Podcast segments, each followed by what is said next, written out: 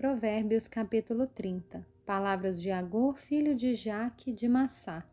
O homem disse: Estou cansado, ó Deus, estou cansado, ó Deus, e exausto, porque sou demasiadamente estúpido para ser homem. Não tenho a inteligência de um ser humano, não aprendi a sabedoria, nem tenho conhecimento do santo. Quem subiu ao céu e desceu? Quem pegou o vento com as suas mãos? Quem amarrou as águas na sua roupa? Quem estabeleceu todas as extremidades da terra? Qual é o seu nome e qual é o nome do seu filho? Se é que o sabe? Toda palavra de Deus é pura. Ele é escudo para os que nele confiam. Não acrescente nada às suas palavras, para que ele não o repreenda. E você seja achado mentiroso. Duas coisas te peço, ó Deus: não recuse o meu pedido antes que eu morra. Afaste de mim a falsidade e a mentira, não me des nem a pobreza, nem a riqueza. Dá-me o pão que me for necessário, para que não, para não acontecer que estando eu farto te negue e diga: Quem é o Senhor? Ou que empobrecido venha furtar e profane o nome de Deus. Não calunie o servo diante do seu senhor, para que você não seja amaldiçoado por aquele servo e seja visto como culpado. Há pessoas que amaldiçoam o próprio pai e que não bendizem a própria mãe. Há pessoas que são puras aos próprios olhos e que jamais foram lavadas da sua sujeira.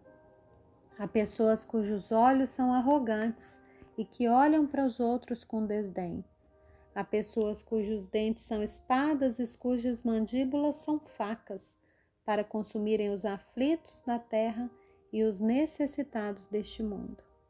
A sanguessuga tem duas filhas que se chamam Dá e Dá.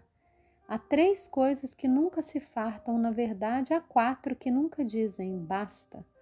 Elas são o mundo dos mortos, o ventre estéril, a terra que não se farta de água e o fogo que nunca diz basta. Os olhos de quem zomba do pai ou de quem nega a obediência à sua mãe, corvos dos vales os arrancarão e pelos filhotes da águia serão comidos. Há três coisas que são maravilhosas demais para mim.